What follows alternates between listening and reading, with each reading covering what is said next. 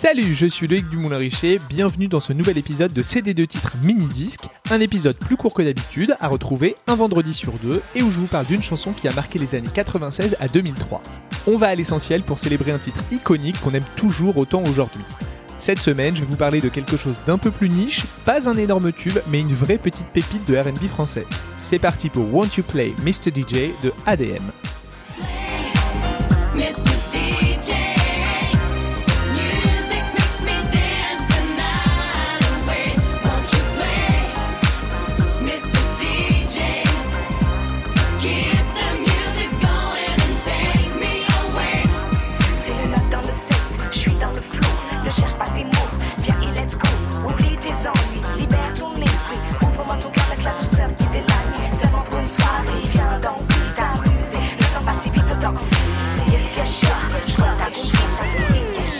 Franchement, vous le savez maintenant, ce podcast aurait très bien pu être uniquement consacré aux girl bands, tant je suis intarissable sur ce sujet, mais il faut savoir raison garder et je suis obligé de me restreindre un petit peu. Quoi qu'il en soit aujourd'hui, on parle d'une denrée rare, les girl bands français des 90s. Retour en 1997, si vous avez traversé la décennie 90 en vie, trois choses n'ont pas pu vous échapper, les cheveux de Leonardo DiCaprio, le décès de Lady Diana et les produits dérivés des Spice Girls. Pour info, mes préférés c'était les sucettes Chupa Chups. Ce n'est pourtant pas à ces dernières qu'on va s'intéresser aujourd'hui, mais à trois de leurs consoeurs françaises, le groupe ADM. Derrière ce nom clairement pensé avant les problématiques de référencement sur les moteurs de recherche, on trouve trois jeunes femmes, Cathy, Cheryl et Myriam. Plus qu'une réponse francophone aux Spice Girls, ADM semble être une riposte aux américaines TLC et Salt and Pepper. En effet, la vibe d'ADM est plus urbaine, funky et se veut visiblement moins marketée que le quintet anglais. En apparence évidemment, puisque le son et l'image d'ADM sont parfaitement calibrés. Franglais et rythme funk RB tout à fait en phase avec ce qui cartonne à l'époque, grâce notamment à Ophélie Winter, Tribal Jam ou Mel Groove. ADM, ce sont trois filles d'origine et de style différents, à l'attitude résolument cool. Ces meufs-là, elles t'emmènent danser le vendredi soir dans des soirées underground, et bien sûr, elles portent salopette baggy et béret kangol, comme il se doit à l'époque. Won't You Play, entre parenthèses, Mr. DJ, est le deuxième single du groupe sorti durant l'été 97.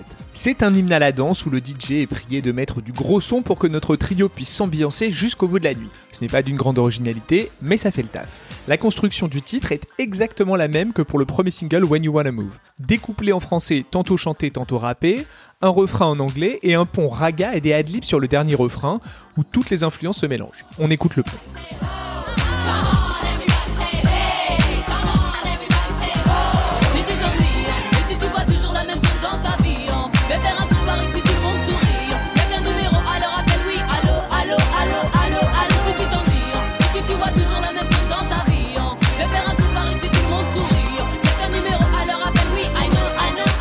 À vrai dire, aujourd'hui, on ne trouve plus grand chose sur cette chanson sur le web, un peu comme si elle avait été absorbée dans les profondeurs de l'année 97 pour n'être exhumée que de temps en temps par quelques zinzins dont je fais partie.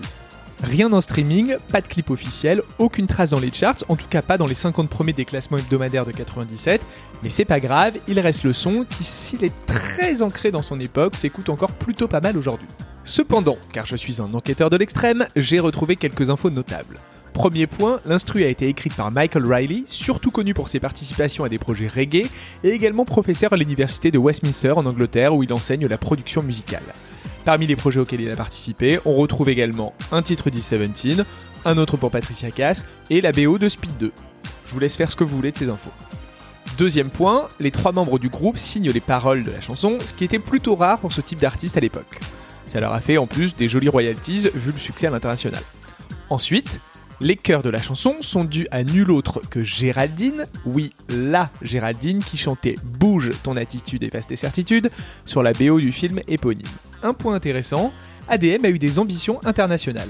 À la fin des années 90, les trois jeunes femmes sont envoyées aux US où elles rencontrent les équipes du label du producteur Babyface, La Face Records, celui de TLC, Usher ou Tony Braxton. Mais leur contrat en France avec le label Chrysalis EMI ne leur permettait pas de signer avec un autre label à l'international et l'éventualité d'une collaboration s'évanouit. Cependant, les singles ont été enregistrés en anglais et c'est le marché japonais qui les accueille à bras ouverts. Leur premier album y a été disque d'or et le groupe s'est même vu proposer de passer deux ans sur place pour y construire sa carrière, ce qu'il a décliné. Cathy et Cheryl l'ont raconté en 2019 dans une émission sur la radio RGB. Je vous fais écouter l'un des couplets en anglais de Want You Play.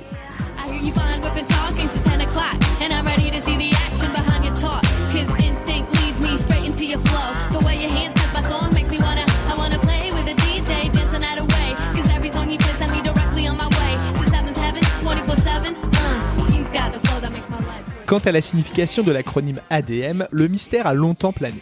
Avec des mots Arrête de mentir, Autour de moi ou Année des meufs, on n'avait pas eu la confirmation jusqu'à ce que Cathy et Cheryl lâchent le morceau à la radio. C'est adepte du mouvement hip-hop, en référence au collectif dont elle faisait partie avant le groupe, tout simplement.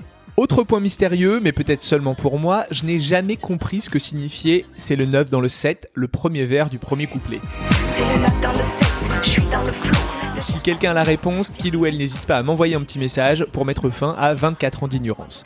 Pour écouter le titre, j'ai bien peur que vous ne deviez vous contenter de YouTube, à moins bien sûr que vous ayez précieusement gardé le CD de titre. Et si c'est le cas, je vous félicite. Merci d'avoir écouté cet épisode de CD de titre mini-disque. Si ça vous a plu, mettez des étoiles, un commentaire et abonnez-vous sur votre plateforme préférée, ainsi que sur Twitter et Instagram, CD de titre underscore pod. Je suis Loïc Dumoulin-Richer et je vous dis à très vite.